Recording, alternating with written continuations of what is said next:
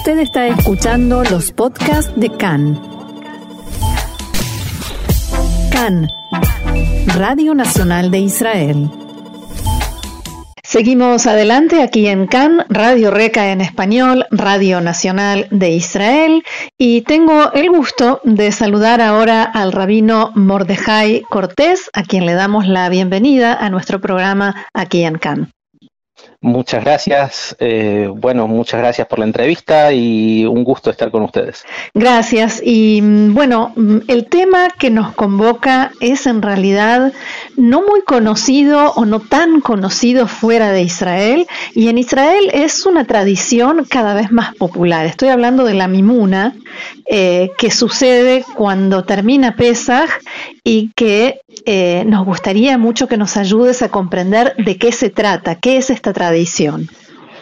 Bueno, en realidad en Israel se está conociendo mucho ahora, pero es una tradición que, eh, que nació fuera de Israel. Eh, hay que entender que en Israel también tenemos un día menos de, de, Pesaj, por ende en Israel la mimuna se hace eh, después del séptimo día, cuando termina el séptimo día de Pesaj, y fuera de Israel es cuando termina el octavo día de Pesaj, apenas termina Pesaj. Eh, en realidad no se tiene mucho registro de cuándo empezó esta tradición, pero alrededor del siglo XVII, XVIII ahí están los primeros registros, aunque yo creo que es más antiguo la costumbre, es una costumbre de las comunidades del norte de, África, sobre todo de Marruecos. Eh, y la verdad que hay muchas discusiones, muchas ideas de por qué empezó todo esto y el nombre, por qué el nombre de la Mimuna. Hay algunos que dicen que, eh, bueno, Maimónides eh, tuvo un paso importante por Marruecos y algunas comunidades también del norte de África, y se llama Maimónides porque era Rabí Moshe ben Maimón, ¿sí? Entonces hay algunos que dicen que por justamente la influencia del papá del Rambam de Maimónides es que se llama Mimuna, en honor a él, Maimón Mimuna. Pero yo creo que viene más por otro lado, que es, eh, tiene que ver con la palabra en hibrit, la palabra emuná. ¿Sí? Hay, que, hay que tener en cuenta también que los, los eh, judíos del norte de África había, hablaban un idioma diferente al ladino de, que, es tan conocido, que se llama cajetilla. Cajetilla que es una mezcla de árabe, hebreo y español. Y por ahí, por ahí la, la, la, cambiaron la palabra emuna por mimuna para ponerle este, este nombre. ¿Y por qué emuna, que significa fe? Tiene que ver también con las tradiciones de esta fiesta. Esta fiesta cuando sale Pesaj, la verdad que se hacía una fiesta muy grande, se abrían las puertas de la casa para que viniera la gente, se acercara eh, vestidos con las ropas típicas de las comunidades de, esa zona del norte de África. Eh, y la verdad que hacían una, fiesta con comidas eh, impresionantes, sobre todo cosas dulces, y cosas que se hacen con harina, con hametz, eh, para, para terminar. Lo contrario de Pesaj, claro. Lo contrario de Pesaj. ¿Y por qué esto? Porque Pesaj nosotros recordamos la salida de la esclavitud, es verdad. Pero por otro lado comemos matzah, que es el símbolo también de, la esclavitud, el, pan de la pobreza.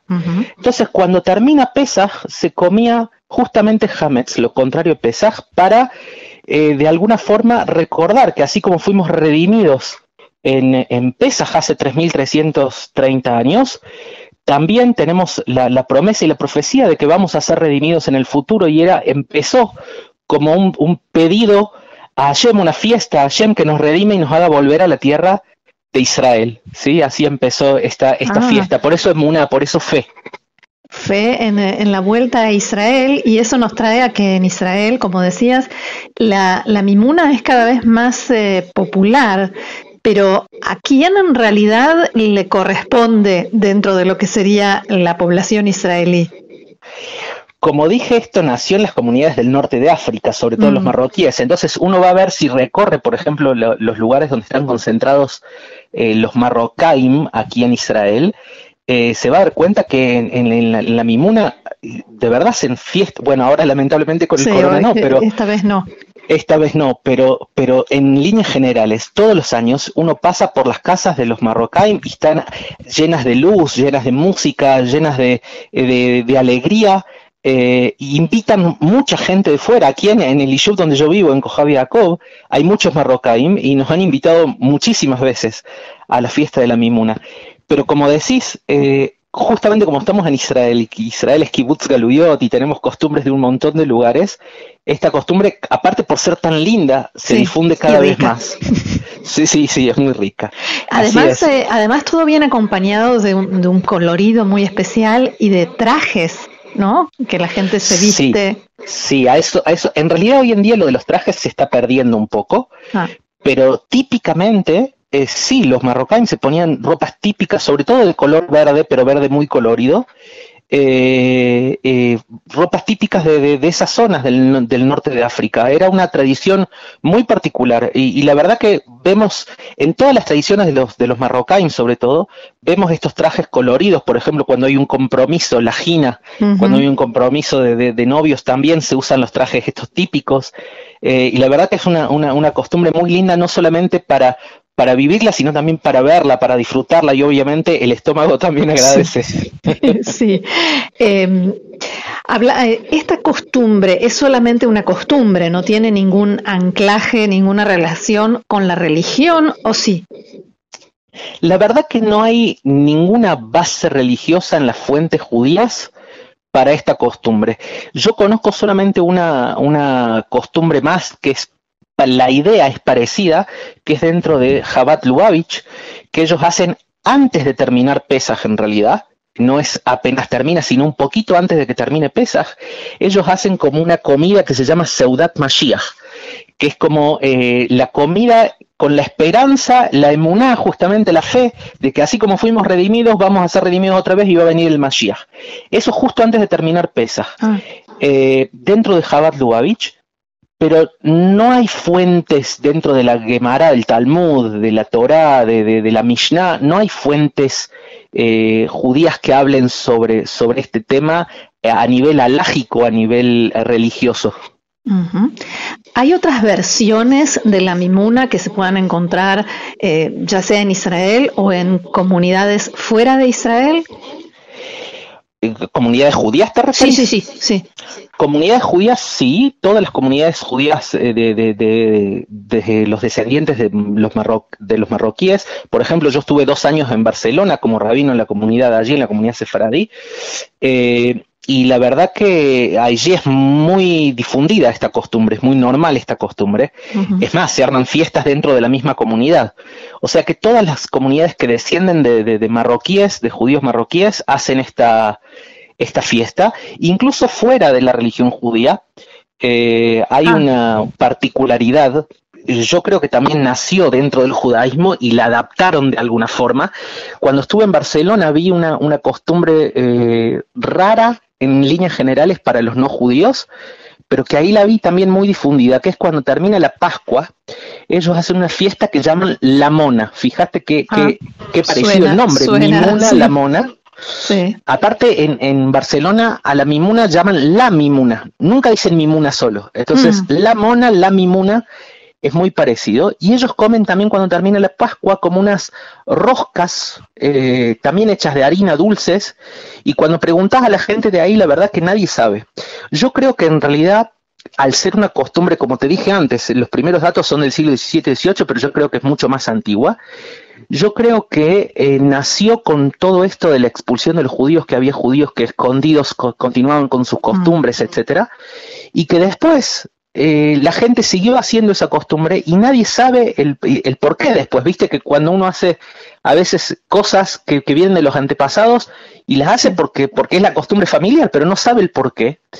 Lo mismo pasa ahí. Hay mucha gente que es descendiente de judíos en, España, en Barcelona, sobre todo en toda la, parte de, de, Cataluña. Hay muchísima gente descendiente de judíos que no saben que son descendientes de judíos y que tienen muchas costumbres parecidas al judaísmo. Y yo creo que de ahí salió. Eh, entonces, eh, también es, es, es, raro, pero es lindo estar ahí en Barcelona y ver esta costumbre que está tan difundida en la comunidad en general. Claro, como en paralelo, ¿no? Eh, Así es. Por último, me gustaría, mm, en base a todo esto que hablamos y a esta costumbre tan, eh, tan dulce, pero también al mismo tiempo tan de puertas abiertas, me gustaría pedirte un deseo, que compartas con nosotros tu deseo para este Pesaj, para esta Mimuna, eh, para el pueblo de Israel, para el pueblo judío en general y, y para la humanidad en este momento tan difícil. Mira, justamente hace, antes de Pesaj, yo mandé un audio a todos mis contactos eh, hablando un poco sobre las particularidades de este año de Pesaj.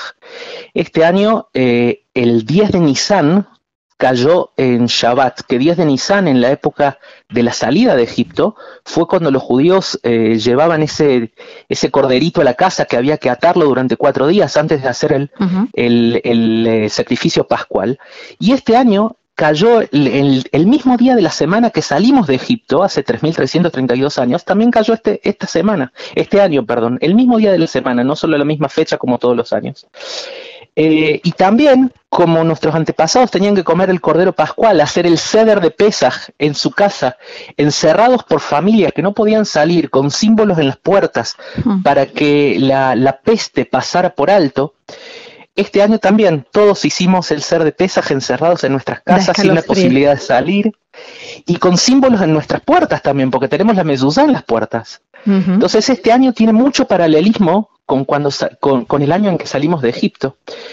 Eh, y la verdad que el deseo mayor en esta época para todo el mundo, sobre todo para el pueblo judío, pero para todo el mundo en general, es que esa plaga pase por alto, que esa plaga se termine, que, que podamos ser libres de verdad y que podamos ver de una vez por todas la redención. Fíjate cómo, cómo son las cosas que eh, Baruch Hashem aquí en Israel, eh, la verdad que la estamos pasando igual que todos, pero en líneas generales, mm. eh, la verdad que está, estamos mejor que en otros países. Con la situación bajo control. Con la situación bajo control, no tantos muertos.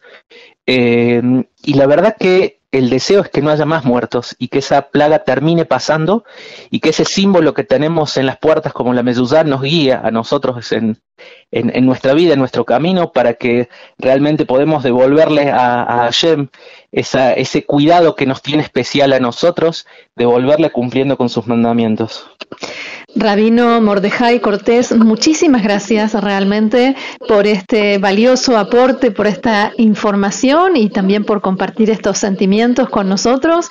Hak y será hasta la próxima. Hak muchas gracias y hasta la próxima. Shalom.